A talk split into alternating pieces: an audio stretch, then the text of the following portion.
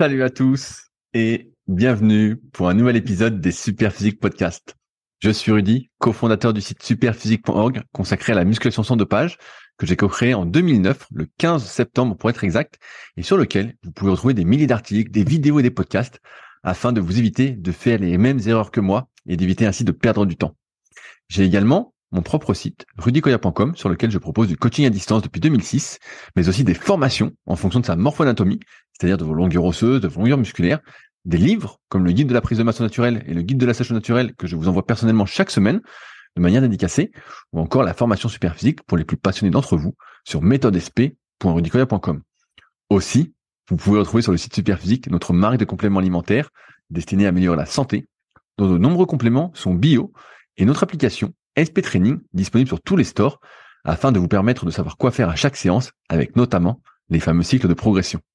Enfin, vous êtes les bienvenus au Super Physique Gym et à la Villa Super Physique à proximité d'Annecy. Mais pour ce faire, il faudra me contacter avec le lien directement dans la description. Aujourd'hui, je suis avec Clément Goudin, que vous connaissez peut-être pour avoir gagné 5 années de suite les Super Physique Games. Pratiquant de force athlétique et notamment champion de France en 2019, il coach depuis quelques années dans le milieu et c'est vers lui que je renvoie toutes les personnes qui ont un objectif en force athlétique. Vous pouvez le retrouver sur son compte Instagram CLTGD1 où il partage ses entraînements presque au jour le jour. Allez, c'est parti. Salut Clément, t'as la forme ou quoi? Salut Rudy, ça va et toi? Bah ça va, ça va. J'ai vu que bah, justement, je me ça la forme parce que j'ai vu sur les réseaux en ce moment, euh, squat sous le terre, c'était pas trop la forme? De ce que j'ai cru voir.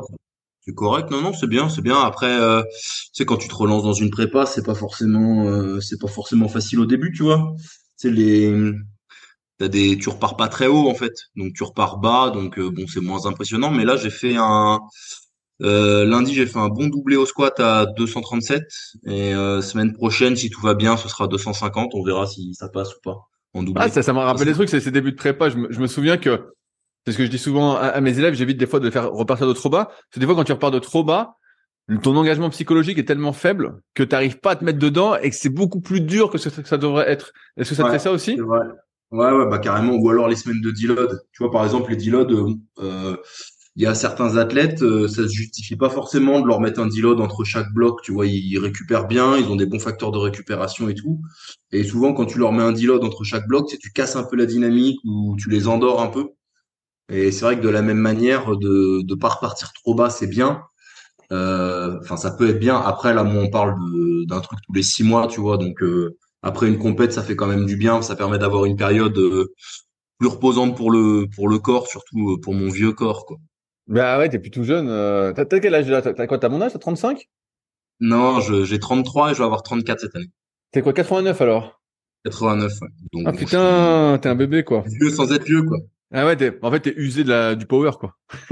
non, non, non, non, bah, non, parce que tu sais, t'as des mecs, euh, tu sais, quand je jouais au hand ou que je faisais du judo et tout, quand je voyais les mecs de 33, 34 ans dans quel état ils étaient, bah, je me dis que euh, après euh, presque ouais, 10 ans, enfin 15 ans de muscu, 10 ans de power et toute une vie de judo avant, je m'en sors pas si mal, tu vois. Comme je t'avais dit, je voulais qu'on parle d'un documentaire, un petit documentaire que j'ai vu, donc pour ceux qui, qui, qui veulent le regarder, c'est sur YouTube, je suis tombé dessus euh, par hasard, on me l'a proposé, c'est ça s'appelle de la passion à l'addiction. Et euh, bah, le documentaire est assez, euh, je sais pas comment dire, à, débat. Et donc je voulais qu'on on en parle un, petit peu. Donc toi, tu l'as regardé aussi? Ouais, je me suis, euh, je me suis infligé ça lundi. Ouais, tu as infligé. Bah, ça, ça, ça, dure quoi 12, 12, ou 13 minutes, je sais plus. 15, 15, minutes, 15 minutes. Ça. Voilà, c'est pas grand chose. Et donc ça parle des dérives entre guillemets. Et c'est drôle parce que j'en j'en parlais. Euh, j'ai écouté un podcast de Vincent Louis. Tu, tu vois qui c'est en triathlon? Euh, Le nom me dit quelque chose, mais je vois pas qui c'est. Ouais, bah c'est un des meilleurs triathlètes français et il est interviewé dans un podcast qui s'appelait The Running Collective, je crois, ça s'appelle le TRC pour ceux qui, qui, le cherchent, le podcast. Et donc dedans, bah il parlait justement euh, dans la deuxième partie de ce documentaire, on voit un gars qui a fait du triathlon et l'ultra distance et le mec qui a, euh, je sais plus s'il le dit dans le documentaire, mais qui a divorcé, qui euh, s'est consacré qu'à ça, qui, s'est coupé de tout pour faire ça. Et je trouvais que mmh. c'était assez bien. Euh, ça ressemblait pas mal à, la muscu euh, classiquement, quoi. Est-ce que bah c'est ce que tu vois aussi? Ouais, bah la. Alors après, je pense que le triathlon ou l'ultra distance, c'est pire que la muscu parce que la muscu, tu peux, euh, tu vois, tu, quand tu as un certain niveau et tout, euh, tu peux être pas mal avec euh, entre 3 et 5 séances de, allez, une à deux heures par semaine, tu vois. Donc, allez, admettons 5 fois 2 heures par semaine, volume horaire, 10 heures par semaine, tu vois. en triathlon, avec 10 heures par semaine, tu as, à peine fait tes sorties vélo, en fait. Donc, je pense qu'en triathlon ou en ultra distance, le, le volume d'entraînement il est tellement élevé. C'est des mecs qui sont à à 25-30 heures par semaine quasiment. Donc c'est sûr que dans ta vie, euh, dans ta vie de tous les jours, euh, ta vie sociale, ta vie de famille, etc., etc., et même ta vie pro, hein, c'est encore plus contraignant que la musculation, je pense. Ouais, mais moi je trouvais ça intéressant parce que comme tu disais, ouais, j'avais écouté Vincent Louis et justement il expliquait que lui, il voyait plein de gars qui euh, justement plaquaient tout pour mm. le triathlon, l'ultra distance et qui n'étaient pas professionnels, mais Vraiment, les mecs étaient à fond, à fond, à fond, à fond. Et puis donc, finalement, bah, ils divorçaient. Euh, euh, leurs enfants, ils les voyaient presque plus. Et les mecs, ils étaient vraiment dans cette euh, boulimie de sport, hein, ce qu'on appelle la bigorexie entre guillemets. Il y, a, un questionnaire qui existe sur le sujet. Je sais pas si tu as regardé un peu le questionnaire, comment c'était. Bah, j'ai pas regardé le questionnaire. Alors, il le montre un peu dans le reportage. Après, je trouve qu'il y a quand même des questions un peu à la con sur Avez-vous refusé euh, un restaurant ou une sortie euh, euh, pour ne pas pour ne pas enfin pour aller avec votre entraînement ou pour ne pas prendre de poids ou un truc comme ça? Je trouve que c'est quand même des questions sacrément connes quoi parce qu'en fait si t'as juste pas envie d'être un gros et d'aller au restaurant et boire des bières ça fait de toi un bigorexique tu vois? Je trouve que c'est un petit peu réducteur quoi. Ouais je, crois qu'il y a, il y a une, peut-être 50 ou 100 questions j'ai plus le truc en tête. Moi j'ai bien aimé la, la partie sur si euh, vous pouvez pas vous entraîner, est-ce que vous êtes irritable, euh, énervé, tout ça? Est-ce que toi t'as est-ce que toi t'as ça? Bah, ah, je pense que alors le questionnaire je l'ai pas fait, mais à mon avis moi si je le faisais, je serais dans les euh, je serais dans les dans les super bicorexiques, tu vois. Bah, je, savais qu'il fallait faire interner. J'ai toujours su qu'il ah fallait. Ah bah oui, c'est sûr. Ouais, bah. En fait, ça me fait rire parce qu'on met un peu le nom sur une, on invente une espèce de maladie, tu vois, qui euh, n'en est pas forcément une, tu vois. Je pense que le fait d'être passionné par quelque chose et de, de te donner fort dedans pour progresser, euh, si tu le fais intelligemment, c'est pas forcément néfaste, tu vois. Non, mais bien, bien sûr, non, mais c'est ça qui, est assez euh, consternant d'un côté, c'est que dès que tu essayes de faire les choses de manière, de donner les moyens de tes ambitions, on va dire ça comme ça, mm. et eh ben, on essaie de te catégoriser comme quelqu'un qui a pas envie de, euh, de bah, vivre comme, monsieur et madame tout le monde comme quelqu'un de malade en fait. Tu vois moi je, je crois le pire moment c'est euh, tu sais quand tu as les les deux jeunes là qui euh, qui ah, qui, qui, qui, font un beau soulevé de terre là que ça t'a plu ça? Ouais, bon le soulevé de terre est pas très beau mais et euh, et que t'en as un qui dit euh, bah là euh, j'ai fait trois fois 180 ou un truc comme ça mais parce que lui il faisait je sais pas combien 160 et du coup j'ai voulu faire mieux que lui etc etc et en fait il le tourne un petit peu en ridicule et en le dénigrant un tout petit peu en disant que ça va forcément les mener à la ruine. Mais en fait, euh, tu sais, as l'impression, si tu veux progresser dans quelque chose et juste euh, être moins mauvais qu'hier, et eh ben en fait, ça fait de toi quelqu'un de malade. Euh, il faudrait que tu ailles à la salle de sport en n'ayant aucun objectif de progression. Tu vois, ça serait ça serait ça en fait, euh, selon la, la définition un peu euh, de, du pseudo spécialiste, tu sais là le chauve là qui parle à des moments là. En fait, le sport sain, c'est ça, c'est aller à la salle deux ou trois fois par semaine, mais euh, si t'as pas envie d'y aller, t'y vas pas, et puis euh, tu cherches surtout pas progresser. et tu te dépasses surtout pas. Tu vois, le, le, le sport sain, selon eux, c'est ça. Sauf que bah, clairement, c'est c'est pas la réalité. C'est pas comme ça que tu es en bonne santé. Non, mais je, je, j'ai l'impression que tout ce qu'on voit est fait justement pour euh, décrédibiliser ou ringardiser la discipline, la rigueur. Tout est fait pour mmh. que tu sois pas bon, quoi. Tout est fait pour te dire, bah non, mais si tu as, envie de t'entraîner de forcer autant, c'est que c'est pas normal, c'est que euh, il y a un, genre cloche, de... une, une, maladie, comme tu dis. C'est ça, une, une, apologie de la médiocrité un petit peu, tu vois. Bien et, sûr. et tu vois, ce qui est terrible, c'est à, à, la fin, tu sais, ils te définissent le truc en disant, euh, euh, machinette euh, qui a des problèmes par rapport à son corps, euh, bidule qui qui a des problèmes de confiance en lui et puis je sais pas quoi, tu vois. Mais si le gamin il a des problèmes de confiance en lui, s'il trouve la solution à ça à travers le sport, c'est quoi le problème en fait? C'est très bien. Ça veut dire que il devrait rester avec ses problèmes de confiance en lui et ne rien faire pour les régler? ou alors ça voudrait dire qu'il devrait euh, prendre des médocs et des antidépresseurs euh, comme tout le monde euh, parce que c'est vachement plus facile? C'est quoi la solution qu'il propose en fait? Je ne vois pas en fait en quoi le, le fait de, de régler ses problèmes de confiance à travers le sport est quelque chose de négatif. Bien au contraire, c'est un super levier. Mais je, pense qu'ils auraient peut-être conseillé la méditation, le bouddhisme. Mmh. je pense que si tu grattes un peu, ils te conseillent les antidépresseurs. Et donc, euh, à un moment, pareil, donc au début du reportage, il montre une, une crossfiteuse, donc euh, Ornella, j'ai oublié son, nom de famille, qui est, euh, voilà, qui est assez populaire sur le réseau. Moi, je, l'avais vu au, début là quand elle postait et tout ça. Et pareil, ils la font passer un peu pour pour une malade, quoi. Pour une ouais, pour une fille folle et un peu débile, quoi. Alors que tu vois, c'est c'est alors après c'est souvent comme ça, c'est dans les reportages. C'est que t'enregistres pendant deux heures, tu vois, et il passe il passe finalement euh, deux, trois extraits euh, de deux, trois trucs qui sont coupés à des moments bien choisis.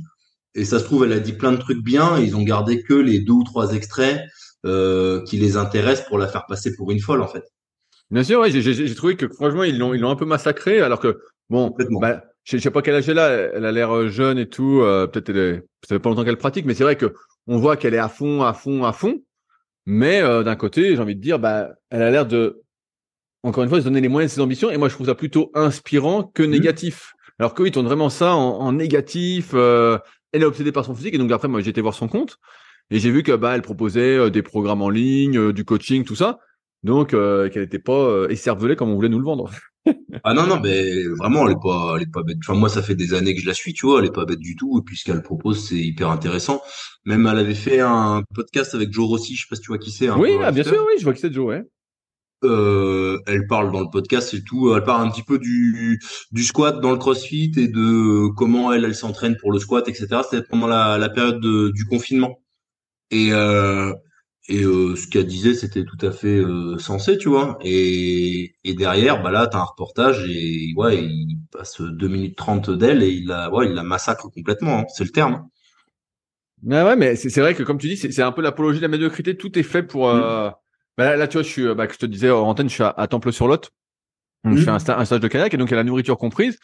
Donc euh, j'ai l'impression qu'ils adaptent un petit peu euh, au public parce que bah nous on est entre adultes, donc on a eu le droit des yaourts euh, bio, bon aromatisés quand même, aromatisés, sucrés, sucrés on va dire, voilà, avec l'équivalent de deux sucres et demi par yaourt, donc c'est un peu beaucoup. Et à côté bah il y avait les gamins, tu vois, il y a des, c'est comment c'est un truc de basket, je pense c'est un, un pôle espoir. Bah eux ils ont eu des flambis. Ouais. Alors je sais pas, je sais pas à quel à quel moment dans un contexte sportif, dans le but de performer et tout, tu files des flambis euh, à des athlètes quoi. Ah ben, et encore, on en discute là, mais euh, c'est pas pire. Hein. Moi, j'ai déjà vu euh, euh des crêpes, donc euh, le crêpe de Vichy, parce que c'est un crêpes qui est en partenariat avec la Fédération française de force. Donc j'ai fait mes brevets fédéraux aux crêpes de Vichy avec Sébastien Maître et j'ai fait mes et j'ai fait euh, une fois un stage de sélection euh, pour le championnat d'Europe euh, au crêpes de Vichy avec le repas compris. Ah bah c'est une honte, clairement. c'est une honte. les portions de protéines elles sont ridicules. Euh, T'as des pâtes qui baignent dans l'huile et dans le beurre, c'est immonde. Au petit déj, c'est un petit déj sucré. T'as rien de salé. T'as même pas de jambon ou de fromage. Ou on parle même pas d'œufs. Il hein. y a pas de jambon, il y a pas de fromage. C'est des, tartines, céréales, confiture, tu vois. Euh, des, bonnes céréales bah, Parce que nous, c'est pareil. Bah, tu, vois, là, le matin. Donc, non, euh... pété de sucre. Non, non, pété de sucre, des frosties. Hein. Ah oui, des frosties, ouais, parce que moi, je vois le matin, là, pareil, à Temple. Donc, euh, il y a un muesli bio sans sucre ajouté, tout ça. Bah, donc, je prends ça. Donc, c'est nickel. Mais je mm. vois que pour les, pour les gamins ou, euh, ou d'autres, bah, c'est miel pops ou euh, chocapic, quoi. Voilà. Et donc, ça, je trouve que c'est la catastrophe. Et j'avais fait le crêpe de France parce que on, les stages équipe de France de billard, on les faisait au Crêpes de France, on en a fait euh, deux ou trois. Et, euh, et pareil, euh, petit déj, euh, du sucré. Alors eux, ils ont quand même du jambon, du fromage, etc., etc. Donc crêpes de France, c'est un peu mieux que les crêpes de Vichy. Les crêpes de Vichy, c'est les Et d'ailleurs, il y a eu un regroupement de l'équipe de France de force, tu sais, pour le quand t'es SHN, t'as le suivi médical annuel. Ok. ils vont de Vichy et ils font leur suivi avec des rendez-vous avec le médecin, avec le avec la diététicienne, avec euh, tout ça, tu vois. Et euh, Bana, il fait une, il a fait une vidéo euh, sur YouTube d'ailleurs par rapport à ça. Tu vois ce qu'il mange, c'est une honte. Et tous les athlètes, en fait, ils mangent mieux chez eux que quand ils sont dans un regroupement équipe de France. Et c'est là où tu dis qu'il y a quand même un sacré problème. Ah, mais je, je, je sais pas pourquoi c'est. Euh... Tout, tout, le monde le sait, car moi j'ai l'impression que tout le monde le sait, que pour être au meilleur de ta forme, du moins voilà, quand c'est dans une d'être euh, vraiment super, bah faut que tu manges ça, qu'il n'y a, a, pas de discussion ah trop là-dessus à 95% du temps, quoi. Et pourtant, euh, comme tu dis, dans les les crêpes, où là, bah moi c'est une base internationale d'entraînement, bah en fait, euh, tu te dis, mais tiens, ils découvrent. Ils découvrent la nutrition. Mais alors que c'est censé, et c'est validé par un diététicien normalement quand même, et euh, c'est censé être l'élite. Euh, L'INSEP, je sais pas comment c'est maintenant, mais j'en avais parlé avec des mecs qui étaient il y a allez, 5-6 ans, euh, c'était pas terrible, tu vois. Ah ouais, ça et, me... et imagine, l'INSEP, c'est quand même, euh, bah, c'est le, le, le, fleuron de, du sport français en théorie. Et, et tu manges de la merde, c'est quand même extraordinaire. non, mais bon, pour, pour, pour, pour finir. Pierre nous entendez. Jean-Pierre bah ouais. bah, à mon avis, il nous entend depuis sa tombe. Mais euh, non, mais c'est vrai que ce documentaire, vous pouvez le regarder, et c'est vrai que ça fait un peu mal au cœur de se dire euh, que les personnes qui se donnent les moyens de leur ambition, alors bien sûr, des fois c'est un peu extrême, mais euh, sont un peu ridiculisés, quoi. Alors que justement, ça a des exemples inspirants de se dire, waouh, putain, c'est incroyable et tout. Et ils nous montrent, bah donc cet, cet ancien triathlète, tout ça, repenti entre guillemets qui dit ah oui bah j'en ai trop fait tout ça. Pareil je trouve ça un peu malaisant parce qu'en fait c'était juste une période de sa vie où il avait envie de le faire il l'a fait. Et je trouve ça euh, super en fait. Et, moi avec le triathlète il y a deux choses qui me choquent. Euh, la première c'est qu'il dit euh, bah, toute cette euh, tous ces trucs extrêmes parce qu'il a retrouvé une nouvelle gonzesse et il s'est mis ah, avec, voilà, euh, avec une fou amoureux et il dit ouais mais tout ça maintenant c'est ce besoin que j'avais de faire du sport et tout c'est compensé par ton amour c'est compensé par notre amour etc. ouais c'est le début ça Ouais. Et en fait, il a juste remplacé une addiction par une autre. C'est juste que il y en a une qui peut gérer tout seul et l'autre euh, il peut pas gérer, il est dépendant de la fille quoi.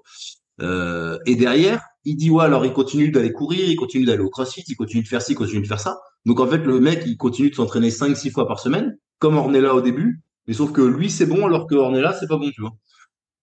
Ah et, et, en fait, tu as plein d'incohérences comme ça. Donc là, vu que avant il faisait 30 heures et que maintenant il en fait plus que 10, c'est bon.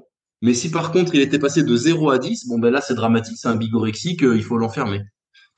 C'est, c'est extraordinaire. Et euh, par contre, si tu veux, si tu as une addiction et que tu sors en boîte tous les week-ends et que tu peux pas t'empêcher de faire la fête et de et de faire et que t'arrives en retard au boulot, etc., etc. Là, il n'y a pas de nom sur ta maladie par contre.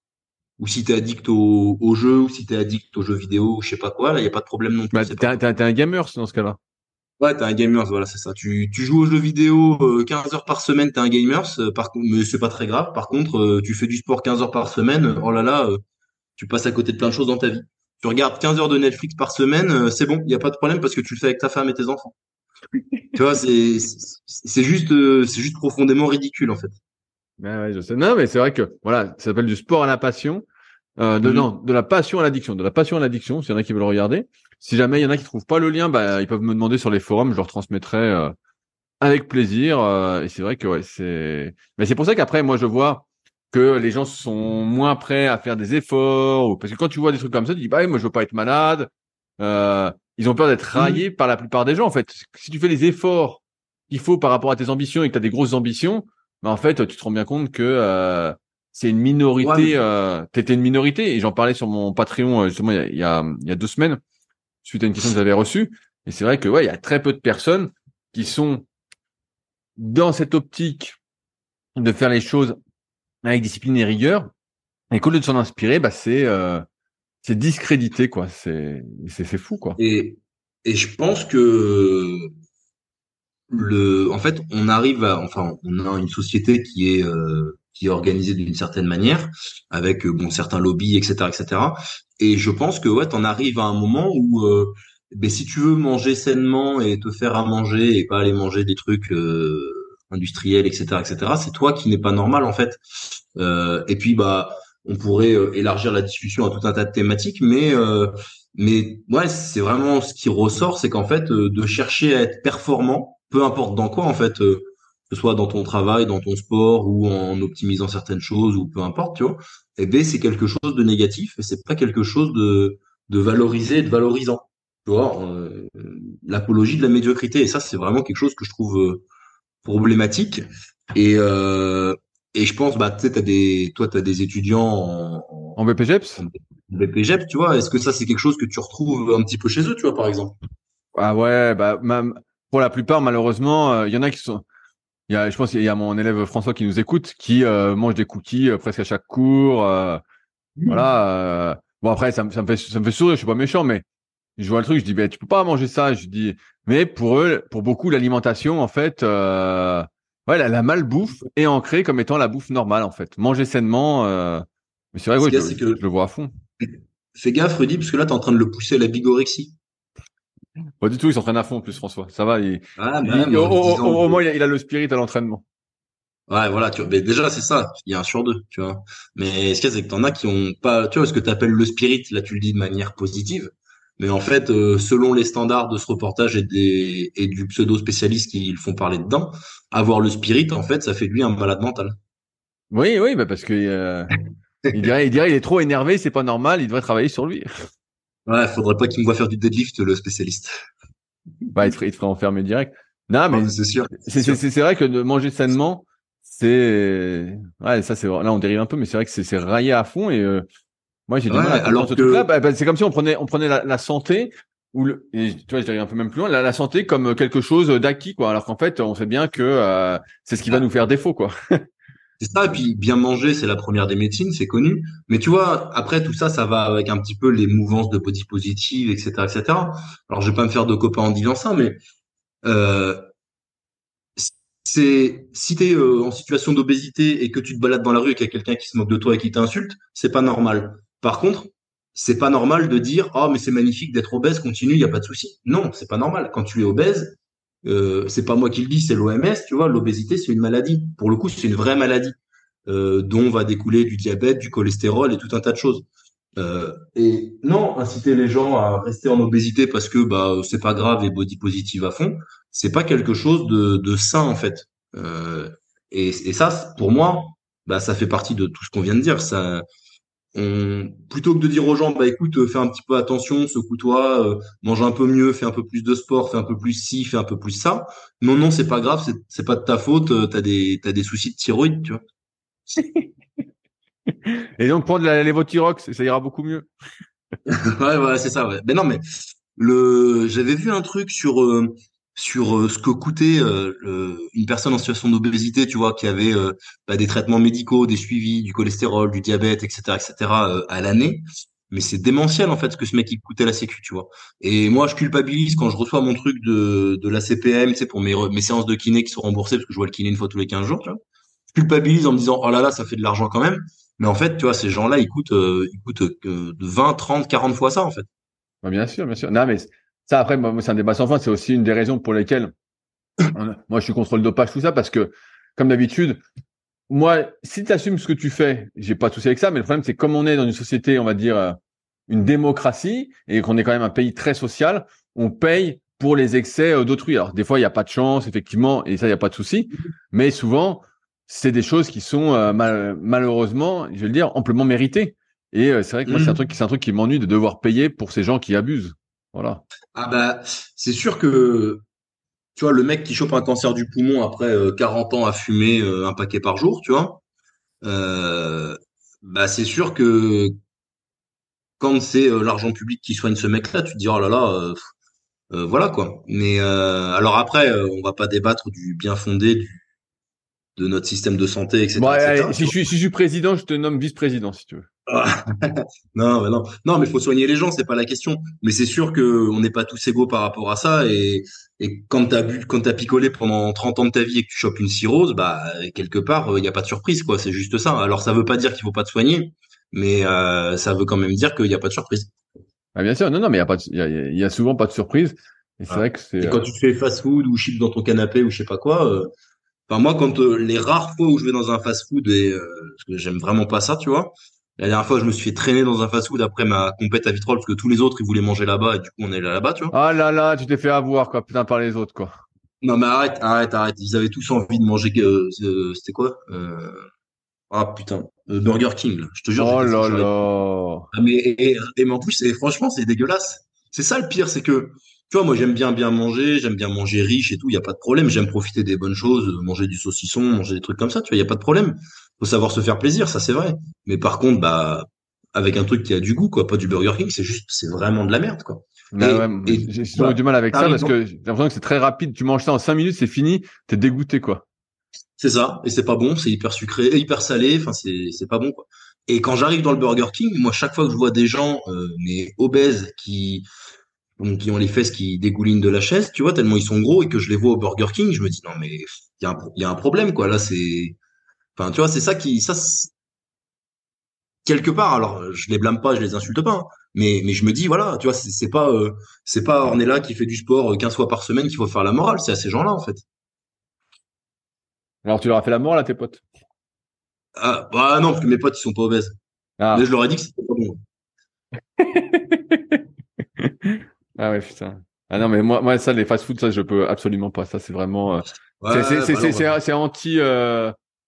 En dehors du goût et de ce que ça fait pour la santé, pour moi, c'est anti. Euh... Anti-humanité, quoi. Donc, euh, bah oui, bah même euh, après on peut aller plus loin. Hein. Les gens qui bossent, qui sont payés au lance-pierre, qui sont traités comme des merdes. Enfin, tu sais, t'as c'est tout le modèle économique en fait du, du fast-food en lui-même qui, qui va pas. Mais déjà en France, il y a un truc qui est terrible, c'est que tu vas au Burger King, la TVA elle est à 5,5%, tu vas dans une salle de sport, la TVA elle est à 19,6%.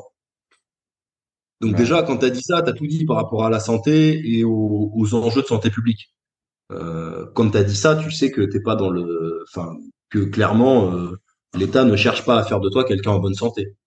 C'est pas son business. Je veux revenir sur, un, truc que tu as dit tout à l'heure. Tu as dit, il y en a qui chill et tout dans leur canapé, tout ça. Et tu vois, un peu dans la même mouvance que le documentaire, pour aller à l'encontre du documentaire.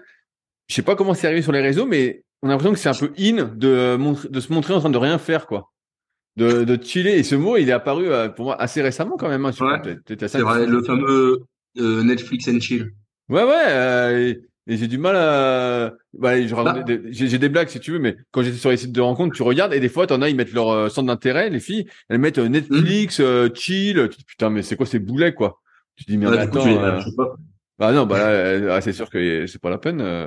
ouais, et puis même en plus, moi je pense que la, la grande soirée Netflix en couple, c'est le c'est le business plan des, des couples qui fonctionnent pas et qui ont pas grand chose à se dire, quoi. Est-ce que tu as des, des, conseils séduction pour la soirée parfaite à nous donner? Ouais. non, mais c'est vrai. Euh, après, moi, j'ai rien contre le fait de ne rien faire à certains moments, tu vois. C'est-à-dire que sur une journée de Bien 24 heures, forcément, t'es pas obligé d'être actif 16 heures et de dormir 8 heures. Il y a pas de souci. Hein. Euh, moi aussi, ça m'arrive de glandouiller, hein, plutôt aussi. Et puis, a tout le monde, tu vois. Après, euh, euh, et puis je regarde Netflix, hein, c'est pas la question. Hein. Mais euh, mais bon, il y a quand même un volume horaire, tu vois. Si tu fais 15 euh, ou 20 heures de Netflix dans ta semaine, et encore, il y a des gens qui font beaucoup plus. Hein, euh, bah, c'est peut-être quand même que tu es en train de passer à côté de certaines choses. Euh, et tu peux pas dire ces gens-là, ils te disent souvent, ah, moi j'ai pas le temps d'aller à la salle, j'ai pas le temps de faire ci, j'ai pas le temps de me faire des mille prep, j'ai pas le temps de me faire à manger, etc., etc. Bah ok, montre-moi ton temps d'écran, montre-moi ton temps d'Instagram, montre-moi le nombre d'épisodes de Netflix que tu as regardé cette semaine. Et puis, euh, je suis sûr que du temps, on peut en trouver, quoi. Ah bah, ça, c'est sûr, mais c'est vrai que... Après, faut pas hiérarchiser les activités, hein, mais faut pas dire euh, j'ai pas le temps. Non, non, mais ouais, c'est un, drôle de monde. On dit, on décrédibilise ceux qui font, qui mmh. agissent, et euh, on encense ceux qui ne le font pas. Ouais, mais même tu sais quand tu quand t'as des reportages sur des des mecs qui ont euh, réussi sur le point de vue euh, un peu pro, tu vois, tu des des Elon Musk ou ces mecs-là, tu vois, euh, on on te les vend pas forcément comme des personnes euh, comme des personnes saines, tu vois. Tu vois, on te le vend comme tu vois tous les sacrifices, etc., etc. sur la partie négative, mais on te le vend pas comme bah peut-être qu'il a juste tout simplement kiffé euh, travailler comme un fou pour obtenir ce qu'il a ce qu'il a obtenu quoi. Ouais, bien sûr, bah c'est sûr. De toute façon, tu peux. Tu... Si t'es pas motivé par ce que tu fais, t'es pas habité, jamais tu travailles à fond. Jamais tu, ah bah vas. Euh, jamais tu t'entraînes à fond. Jamais tu fais quelque chose à fond. Si t'es pas habité par ce que tu fais, c'est pas une extension de toi. c'est Elon Musk, il avait mis un tweet une fois. Alors bon, on peut, on peut penser ce qu'on veut de lui, etc. Parce bon, il c'est un personnage qui a beaucoup de travers quand même. Et euh, et il avait mis euh, les gens disent que j'ai de la chance et il avait marqué euh, euh tant d'années de travail. Alors c'était 15 euh, ans 15 ans de travail. 7 jours sur 7 euh, 18 heures sur 24 et ensuite il avait mis et les gens appellent ça de la chance. Tu vois? Et, ça je trouve ça assez révélateur tu vois. Moi bon toi et moi on a le même travail. On travaille essentiellement à distance avec du coaching etc etc on gère à peu près notre temps comme on veut. On peut travailler à différents endroits et on vit de notre passion. Il y a beaucoup de gens qui nous disent vous avez de la chance. Enfin, moi, je sais qu'il y a beaucoup de gens qui me le disent. Oui, c'est vrai, j'ai de la chance. Après, j'ai quand même euh, créé des créé le, le contexte pour euh, obtenir ça. Et toi, de la même manière. Mais bien sûr, bien sûr, ça n'est pas fait du jour au lendemain. toi. Bien sûr. Toi, t'étais le premier à le faire. Tout le monde te traitait de fou, même d'escroc. Je me souviens, à une époque, les gens disaient, mais Koya, c'est un escroc, il fait payer pour du coaching, quelle honte. et maintenant, tout le monde en fait. Le pire, c'était pour, les e-books que je vendais pas cher. Et maintenant, les gars vendent des e-books à 60, à 100 balles. putain. Oui, c'est vrai, les e-books, il y avait plein de mecs qui À 20 balles, et pourtant, je mettais pas cher, mais euh, sur, sur, le même prix. Il y avait des mecs qui te trollaient sur les e-books en disant que t'étais un escroc et tout. Et, c'était drôle d'ailleurs parce que. maintenant, c'est l'enfer. Ouais. Je me souviens d'un youtubeur euh, très célèbre d'origine belge qui, euh, qui se moquait beaucoup de toi et quand tu lui as sauvé ses biceps euh, grâce à ton e-book à 20 balles justement que tu lui as offert, il, était il était vachement moins véhément, tu vois. Bah, bien sûr, bien sûr, il était dans la merde. Et comme mmh. comme, il comme, il n'avait pas l'expérience, tout ça, bah voilà, je lui ai dit bah moi je te soigne rapidement. C'est ça, voilà. Et d'ailleurs, je, sais même que tu l'as offert l'e-book d'ailleurs. Oui, j'avais offert. J'ai dit je, te l'offre et je lui avais dit si ça te soigne, tu me tu, tu en parles. Hein. Et donc il en avait parlé. et, et, donc forcément ça l'avait soigné. Bah, J'étais assis sur de mon cou et euh, bah ça l'avait soigné. Euh, et puis il en avait parlé. Et puis les gens pensaient encore que c'était un troll. Quoi. Ils disaient putain mais c'est incroyable et tout. C'est un troll et pas du tout. ça, ça il avait mis, euh, il avait mis dans le truc en disant non non c'est pas du troll et tout. Mais il y a quand même des gens qui ont pensé que c'était du troll. Mais tu vois du coup c'est c'est assez rigolo parce que tu vois les gens ils voient euh, il voit les choses que, enfin, il voit pas la réalité des choses et le et, et la profondeur des choses, tu vois. C'est-à-dire que il voit un mec qui tire dessus, ça les fait beaucoup rigoler, mais ils se disent pas que, euh, bah effectivement, euh, tu dis pas que des conneries, quoi. Tu vois. bien sûr. Et pareil sur le coaching, euh, oui, c'est un escroc, etc., etc. Oui, maintenant, et puis maintenant, oui, il a de la chance de de pouvoir avoir ce travail-là, etc., etc. Tu vois. Alors que non, c'est c'est énormément de travail, quoi. Mais bien sûr, bien sûr. Bah, pour, pour moi, c'est toujours une histoire de de discipline, de rigueur, d'envie, tout ça. Mais euh, comme on disait par rapport au documentaire, c'est un peu dévalorisé, alors que pour moi, euh, justement, quand je lis des bouquins, c'est un peu ce que je recherche dans l'inspiration, c'est comment les gens ont réussi. Et c'est ce que j'ai fait avec mon podcast sur le kayak, c'est comment vous avez fait pour devenir champion ou pour progresser. Bah, moi, je connais personne qui réussit vraiment euh, en branlant rien en fait, que ce soit peu importe le sport. Même les mecs hyper talentueux dans le sport, etc., etc. Tu vois, euh, c'est des mecs qui ont quand même travaillé à un moment donné, tu vois. Même les plus gros branleurs comme Ronaldinho. Alors Ronaldinho, il a eu une période où il a arrêté de travailler, c'est devenu la catastrophe. Mais avant ça, il a travaillé, tu vois. Donc euh, il faut, euh, voilà, sans le travail, il se passe et sans sacrifice, il se passe rien du tout. Alors après, est-ce que comme le triathlète du reportage, ça vaut le coup de sacrifier ta femme, tes enfants, ta famille, voir personne et, et vivre comme un moine pour finir euh, 156e euh, au trail de je sais pas quoi, tu vois. Euh, bon, peut-être pas. Il y a un autre sujet que je voulais aborder avec toi, vu que tu es un spécialiste euh, de la magouille en force athlétique, c'est le, le, sujet des nouvelles genouillères. Alors, ah. qu'est-ce qu'il en est J'ai pas trop suivi cette histoire, vu que tu m'en as parlé rapidement. C'est quoi cette histoire? Parce que moi, j'ai en tête j'ai connu les genouillères Titan qui étaient pas du tout, qui étaient pas du tout serrées. Euh, après, j'ai connu les SBD où certains se mettaient à plusieurs pour les mettre. Et donc là, il y a des nouvelles genouillères, c'est ça? Ouais. Alors en fait, euh, en théorie, la règle, t'as pas le droit de te mettre à plusieurs pour mettre des genouillères. Euh, tu es censé les mettre tout seul, sans aide, et même normalement, t'as pas le droit de le faire par-dessus une chaussette. Ça doit vraiment être peau nue. ça, c'est la théorie. Euh, et effectivement, euh, les titans, les euh, métal, les euh, même les SBD, les A7 et tout en néoprène, donc c'était des néoprènes 7 mm. Euh, T'avais pas de réel support et de réel soutien, donc c'était bien, tu avais une compression et sur la, tu sais, ça évitait d'avoir trop de tension sur les genoux et tout, mais t'avais pas d'aide. la genouillère, elle renvoyait rien, tu vois, contrairement à des bandes de genoux par exemple. Sauf que là, depuis une bonne année, t'as Inzer qui a fait un modèle de un modèle de genouillère euh, très très résistante euh, et il y a de plus en plus d'athlètes qui les utilisent parce que bah du coup il y a un plus gros renvoi. Euh, et donc bah forcément là les autres marques se, se sont alignées. Et là en ce moment ils sont tous en train de sortir leur modèle. T'as A7 qui a sorti un modèle il y a un mois à peu près. T'as Titan qui a sorti un modèle la semaine enfin qui a publié des trucs sur un modèle la semaine dernière.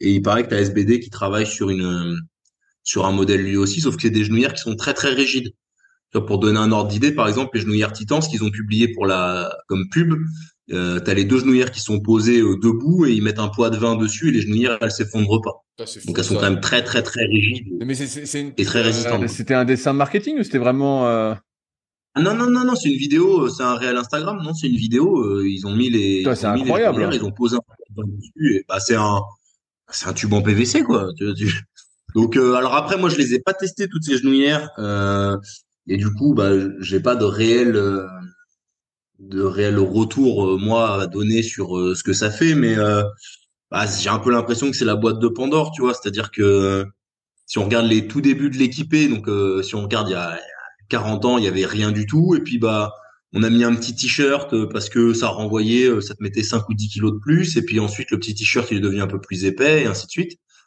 et pour les bandes de genoux, pareil. Et finalement, on s'est retrouvé avec du matos qui faisait gagner euh, 100 kilos par mouvement, quoi.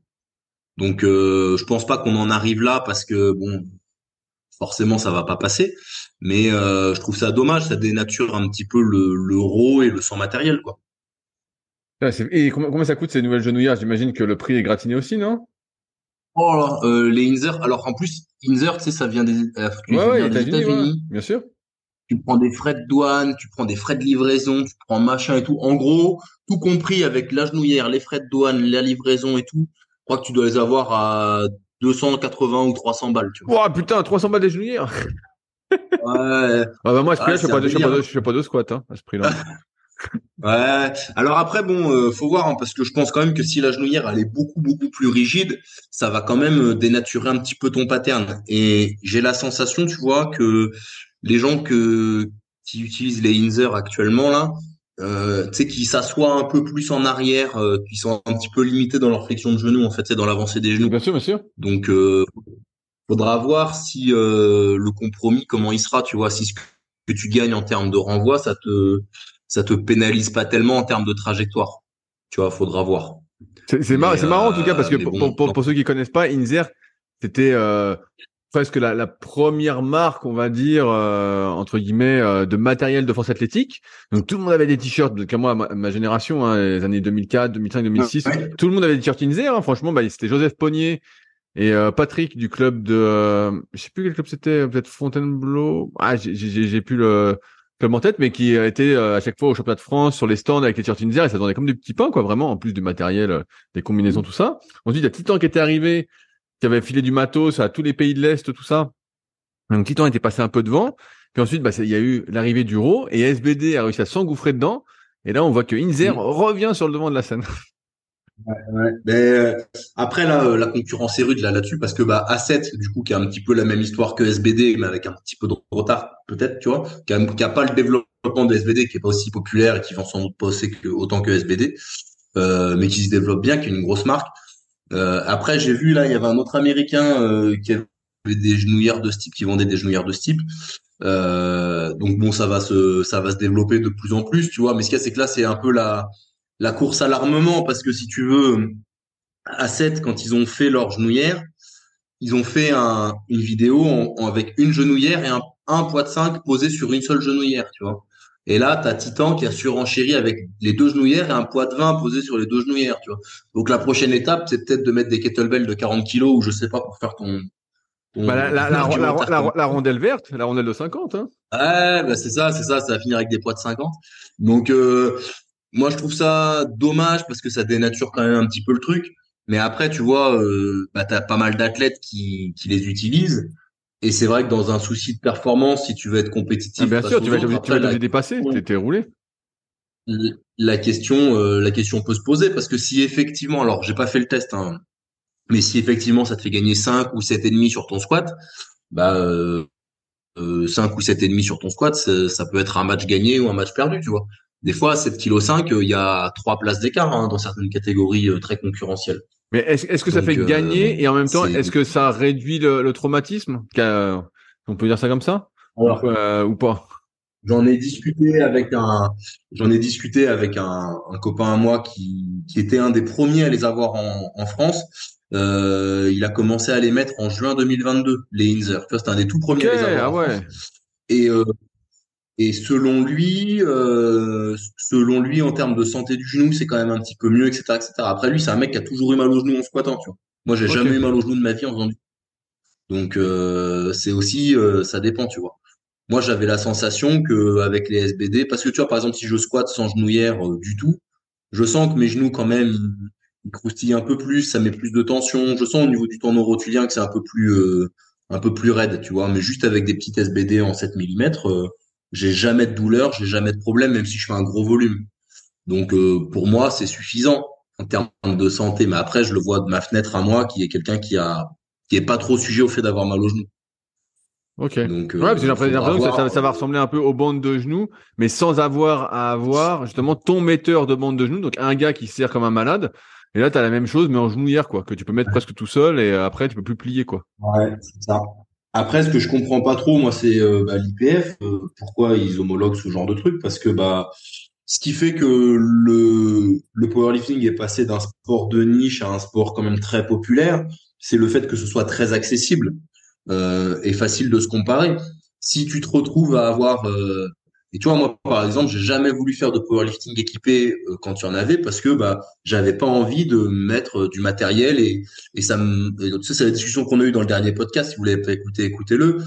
Euh, où je disais bah ouais il faut euh, moi ce qui m'intéressait c'était combien les mecs étaient capables de soulever pas combien ils étaient capables de soulever avec du matériel c'était combien eux ils étaient capables de soulever et du coup je pouvais pas me comparer à eux ça m'intéressait pas et quand il y a eu la création du sans matériel bah là j'ai pu me comparer et là je m'y suis mis et ça m'a intéressé et j'ai peur en fait que bah du coup on euh, ça nous fasse redevenir à nouveau un sport de niche et un sport méconnu parce que euh, bah ça ça complique l'accès en fait tout ah, simplement. Bien sûr, bah c'est sûr que si ça coûte 300 balles des genouillères, t'as plus envie de les faire. Hein. ah bah déjà une paire de genouillères SBD ça coûte 80 balles dans ces eaux-là, tu vois. C'est un certain coût. Après globalement, je recommande quand même d'acheter ça parce que tu vois moi mes premières genouillères c'était des métals. Euh, enfin la marque Metal euh, euh, Metal Gear là. Ouais, ça, existe, ça existe euh, toujours ça, Metal? Ouais, ouais, ça existe toujours, mais bon, c'est pas en termes, enfin, moi, de mon expérience, que ce soit moi ou certains de mes athlètes, c'est pas le mieux de la qualité, tu vois. C'est-à-dire que moi, mes genouillères, je crois qu'au bout de six mois, elles étaient déchirées. Alors que des SBD, j'en ai une paire, j'en ai une paire là, doit avoir six ans. je, je, la mets toujours, tu vois. Euh, donc j'en ai plusieurs des paires de SBD, je tourne parce qu'en plus ça a tendance à cocoter rapidement si tu les mets trop souvent. Mais euh, mais euh, tu vois, tu les gardes à vie. La ceinture SBD, pareil, elle coûte 220 euros, mais par contre la ceinture tu la gardes à vie.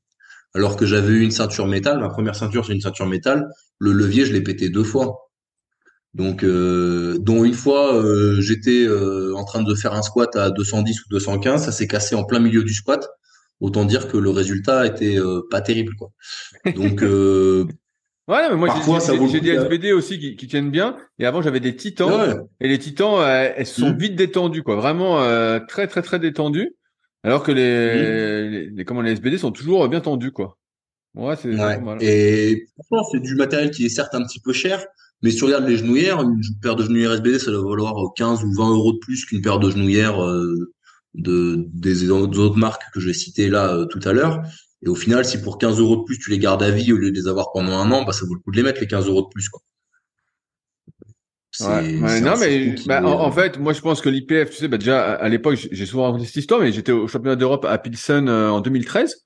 J'avais euh, bah, Gilles que, j'avais voilà, j'avais Gilles que j'entraînais et puis Fanny que j'entraînais et euh, donc j'avais discuté avec Gaston qui était président de l'IPF, je sais pas si c'est toujours lui. Et on discutait. Et lui, il disait, il disait, bah, on hésite à enlever le matériel, à poser du row pour les blessures, faut qu'on fasse des études. Je disais, merde, mais s'ils mettent moins lourd, ça va le faire et tout.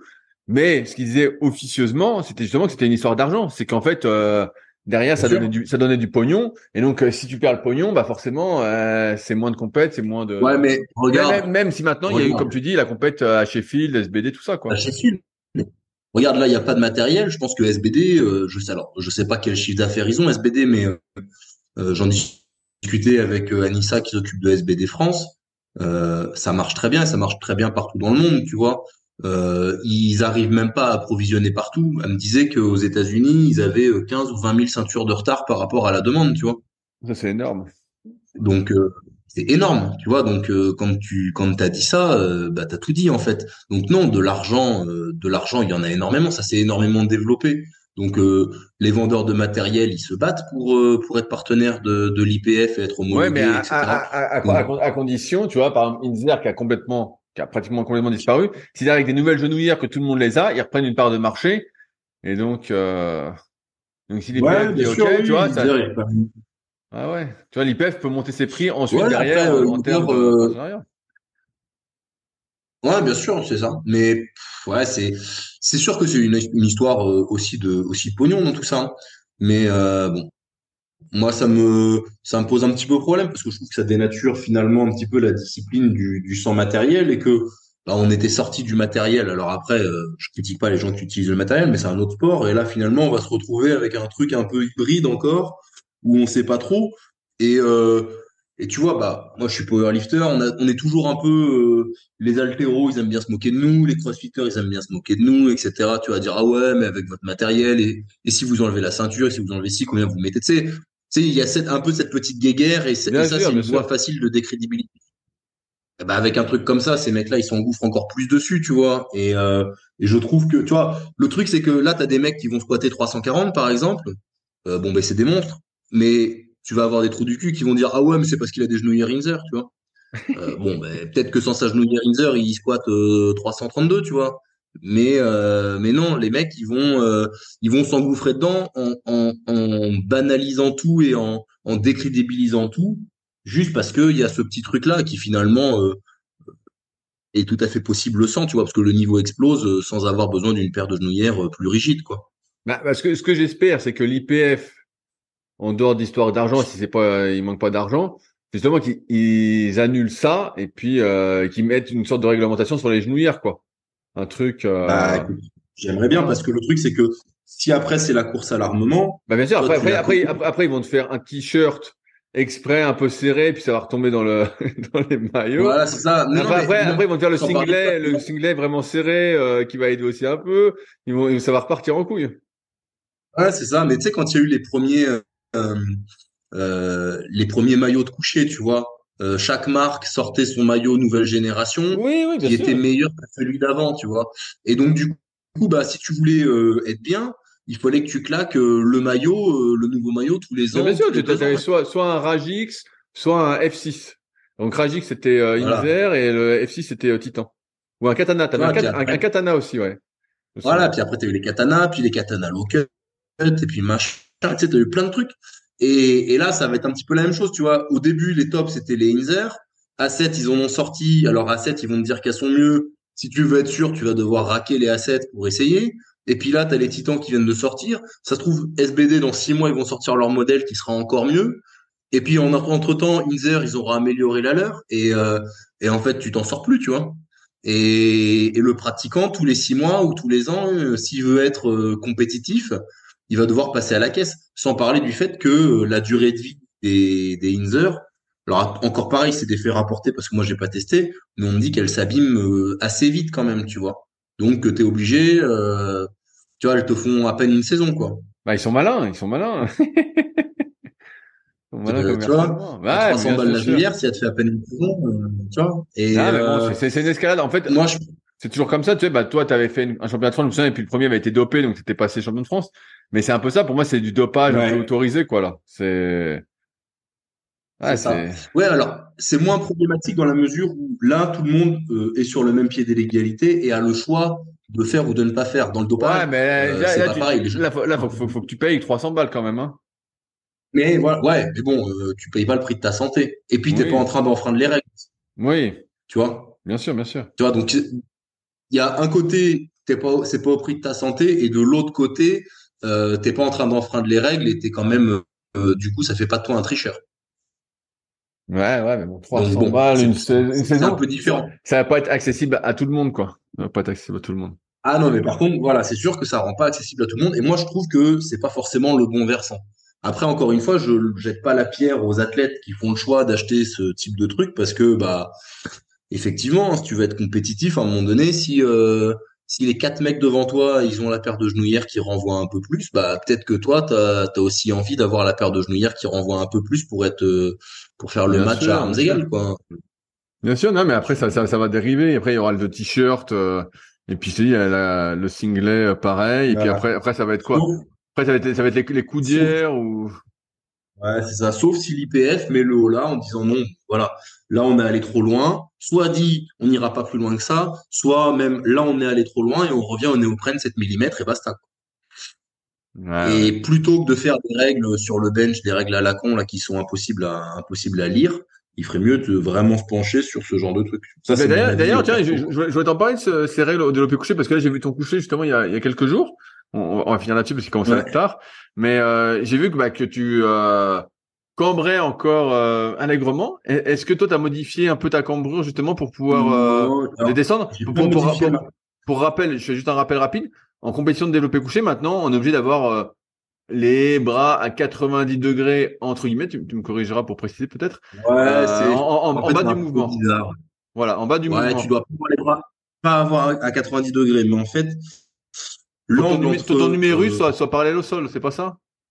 Même pas, non, c'est même pas ça. Non, non, c'est encore plus. Non, parce que ça, ça serait facile à juger, ça. Non, c'est euh, le centre. Le... Tu fais une ligne fictive entre le centre de l'épaule et euh, le bas de ton coude, et il faut que cette ligne n'est pas parallèle à l'humérus, elle soit parallèle au sol. Mais c'est pas en dessous de la parallèle du sol, c'est parallèle au sol. Donc il faut que tu arrives à avoir une, ligne fictive qui n'est pas parallèle à l'humérus, mais que cette ligne fictive, elle, elle soit parallèle au sol. Bon. Ou au-delà euh, de la parallèle. Bref. Donc, ça, ça, ça, sent la merde. Ça, sent, ça sent la galère. Et ah bah. donc, j'ai vu ton coucher là, t'en as fait. Et donc je voyais le profil et tout, et je te voyais cambrer comme avant, quoi. Euh. Et donc je me suis dit, bah toi t'as pas modifié. Ça, bah, non, j'ai pas modifié. Euh, quand je regarde les vidéos bien de dos, c'est à la limite. Alors, est-ce que c'est limite bon ou limite pas bon? Le problème, c'est que d'une compétition à l'autre, pour l'instant, il y a eu quand même pas mal de. Enfin, il n'y a pas eu énormément de compètes, mais les quelques compètes que j'ai vues sont jugées de manière euh, très inégale là-dessus. Tu vois, tu as des compètes où euh, où les arbitres sont très sévères et des compètes où les arbitres laissent presque tout passer. Et, justement, toi, toi, ta, ta compète que tu as fait il y a, il y a deux mois là, est-ce que tu avais le même coucher et personne n'a rien dit? C'était bon? Aucun problème, aucun problème, c'est très bien passé. Donc euh, euh, du coup, c'est un petit peu difficile de savoir sur quel pied danser, mais par contre, j'ai modifié un petit peu ma prise de main parce qu'en fait, euh, c'est beaucoup une question d'effet d'optique.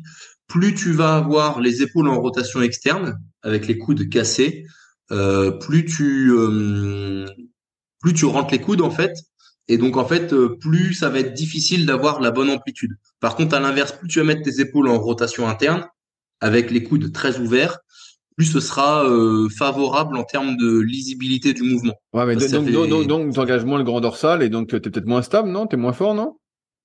Voilà, alors en fait l'idée c'est de trouver un bon compromis. Donc j'ai un tout petit peu modifié ma prise de main sur euh, alors c'est pas vraiment un jab grip, mais c'est un pseudo jab grip en fait. C'est quoi un jab grip euh, Donc le jab grip, c'est euh, de mettre la, la main un peu plus en rotation interne en fait, pour euh, venir avec l'index cacher la bague et peut-être le point plus large. D'accord. Et en faisant ça, du coup, ça donne euh, visuellement un mouvement qui semble plus bas, alors qu'en fait, j'ai encore moins d'amplitude qu'avant. Ok tu vois, c'est ça où la règle, en fait, elle est pourrie. Et à l'inverse, quand je fais du close grip, donc euh, largeur épaule, vu que là, tu es obligé d'avoir beaucoup de rotation externe et les coudes qui rentrent énormément, eh bien, en close grip, on a l'impression que c'est moins bon que quand je prends très très large avec le jab grip. Eh ben. Tu vois? Donc, c'est là où la règle, elle est bidon, c'est que là où j'ai le plus d'amplitude, donc prise serrée, eh bien, c'est là où j'ai le plus de chances de me faire refuser des barres par rapport à la prise très très large avec les mains un peu en rotation interne, enfin les épaules en rotation interne et les mains un petit peu orientées vers l'intérieur. Là, par contre, ça donne une, une, et là il y a encore moins d'amplitude, mais ça a l'air d'être euh, d'être mieux en fait visuellement. Ça rentre mieux dans la règle. Donc c'est pour ça que je dis que cette règle. Ah, on n'est pas sorti de l'auberge quoi. Je, je suis je suis ça de loin donc ça va. Mais... Ouais voilà mais alors. Toi qui es dedans, c'est rageant quoi. Moi, alors Ouais, alors très honnêtement, je pense que cette règle. Alors après, je suis d'accord qu'il fallait faire quelque chose sur les couchers euh, exagérément pontés, euh, avec très peu d'amplitude, parce que c'était pas lisible pour le grand public et ça donnait pas une bonne image. Et c'est difficile de développer un sport comme ça. Et puis bah, on était là encore, tu vois, sur le même truc que je disais tout à l'heure, la risée d'un certain nombre de disciplines. Donc moi, je suis pour euh, le fait de, légiférer entre guillemets sur les développés couchés très pontés et avec peu d'amplitude. Mais par contre, il faut le faire de la bonne manière et pas avec une règle euh, qui est hyper soumise à l'interprétation de l'arbitre et qui fait que bah, d'un arbitre à l'autre, d'une compétition à l'autre, d'un athlète à l'autre, ce sera très très peu équitable en fait. Ça, ça me pose problème. Donc je pense que cette règle, elle sera vouée à évoluer, voire même à, changer ou à être supprimée ou modifiée ou je sais pas ce qu'ils en feront. Mais je pense pas que dans les cinq prochaines années, cette règle reste quoi. Ou du moins pas de cette manière-là. Elle sera, elle sera amendée, je pense, parce qu'ils vont se rendre compte que c'est trop compliqué à juger. Bon, À bah, mon humble avis. ouais, ouais, ouais, ça me paraît On verra. compliqué. Ah ouais, ça me paraît compliqué On verra. aussi. Et bah, et bah sur ce, Clem, on va s'arrêter là parce qu'il est déjà tard. Et puis euh, moi, je m'entraîne, contrairement Ouais. à toi. Donc, Bah euh, ouais, bah ouais, donc, puis moi aussi, je m'entraîne. donc, faut que je, sois- faut que je sois en forme. hein. Moi, je vais pas au fast food pour mieux récupérer. Donc, euh, tu vas aller manger, euh, tu vas aller manger tes miel pops, euh, ta tartine de, de non, pain mais bah, bah, là, ils ont bien compris parce que Pain hier, j'ai trouvé le muesli, ils m'en ont remis ce matin, donc euh, nickel mon muesli bio et tout ça. J'espère juste qu'il y aura, comme je te disais en antenne, mes yaourts nature bio qui avait plus ce matin, donc bon, j'étais un peu dégoûté. Euh, Ouais, mais moi, je, moi, je pense, je pense que t'as tout mangé. Et donc, le muesli, ce sera comme les yaourts, ils en auront pas assez. ah, et du bah, coup, tu vas devoir manger des miel ah, bah, pops, je, je bouffe pas. des miel pops, avec du lait de vache et, et du, et des tartines de, de confiture à la myrtille. Bah, fr- franchement, je préfère, je préfère prendre ma caisse et euh, aller au supermarché qui est à 7 km et m'acheter des trucs dans ce cas-là. Je peux pas bouffer ça. Sinon, on fait un, un jeûne intermittent. Ah jeûne oui, ah oui, il- il paraît que ça marche bien ça pour la performance. Ah, mais tu sais que ce que tu dis d'aller au supermarché et tout, quand j'étais au crêpes de, de Vichy, là, euh, c'est ce qu'on faisait. On allait au crêpes, on allait au supermarché, on achetait des tranches de jambon et de fromage, et le petit-déj, on faisait ça. On faisait ça au petit-déj. C'est quand même une honte. Hein. Bah non, mais ça, ça m'étonne pas parce que moi, euh, là, c'est ce que je fais pour euh, pour le goûter entre guillemets. J'étais acheté, euh, allez, je finis là-dessus. J'étais acheté des sardines, j'ai acheté de la ratatouille, euh, j'ai acheté des noix de cajou, euh, j'ai acheté des figues séchées pour avoir un peu plus de glucides, des de la purée de fruits, donc des trucs faciles sans rien à faire cuire parce que j'avais pas Ouais. pris mon, mon cuiseur de riz. Ouais, Et voilà, comme ça, je peux faire, je peux compléter les repas. euh, Voilà. Ouais, bah, bah, j'ai mes, mes compléments super physiques, donc ça va. Mais ouais, pour compléter, parce que sinon, c'est sûr que euh, si demain j'arrive avec des, que des miel pop et du lait, moi, je préfère pas bouffer. Hein. Ah bah Bah non, non, mais, mais je préfère pas tu- manger. Tu manges pas. Mais moi, quand je réserve un, un hôtel, le premier truc que je regarde, c'est le petit-déj, s'ils ont un petit-déj salé. Ouais, ouais, non, mais la, dernière- fois, à, à Nevers, j'avais, j'avais anticipé en prenant, au cas où, mon cuiseur, euh, mon cuiseur Mhm. vapeur, et en fait, le petit déj était super, donc euh, c'était vraiment nickel. Mais pour la journée, bah, c'était bien. Euh, mais là, euh, je me suis dit, ouais, ça va aller, tout c'est un truc de sportif, et puis en fait, euh, pas du tout. Ouais, bah non. Ouais, Non, ouais, mais donc là, donc ne jamais se déplacer sans son cuiseur. C'est la nouvelle règle. Ouais, ouais, ou alors, faites des œufs durs. Allez, sur ce, et ben, Bon. bonne, on espère que ça vous a, vous a passé un bon moment, et puis on se retrouve bientôt pour un nouvel épisode. Salut à tous. Ouais, Salut Rudy, à plus. Si vous êtes encore là, c'est que vous avez sans doute passé un bon moment. Si vous avez des questions sur les sujets que nous avons abordés aujourd'hui, ou que vous souhaitez nous en poser, ne vous privez pas, c'est avec plaisir dans la partie commentaires sur SoundCloud ou sur YouTube.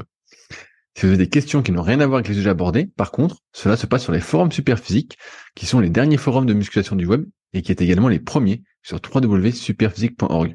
Enfin, merci d'avance pour, pour votre soutien, notamment à ceux qui laisseront des commentaires sur les applications de podcast, que ce soit Spotify ou Apple, avec évidemment la note de 5 étoiles sur 5. Je compte également sur vos partages sur les réseaux sociaux que je repartagerai avec plaisir. Sur ce, bon entraînement et à la semaine prochaine.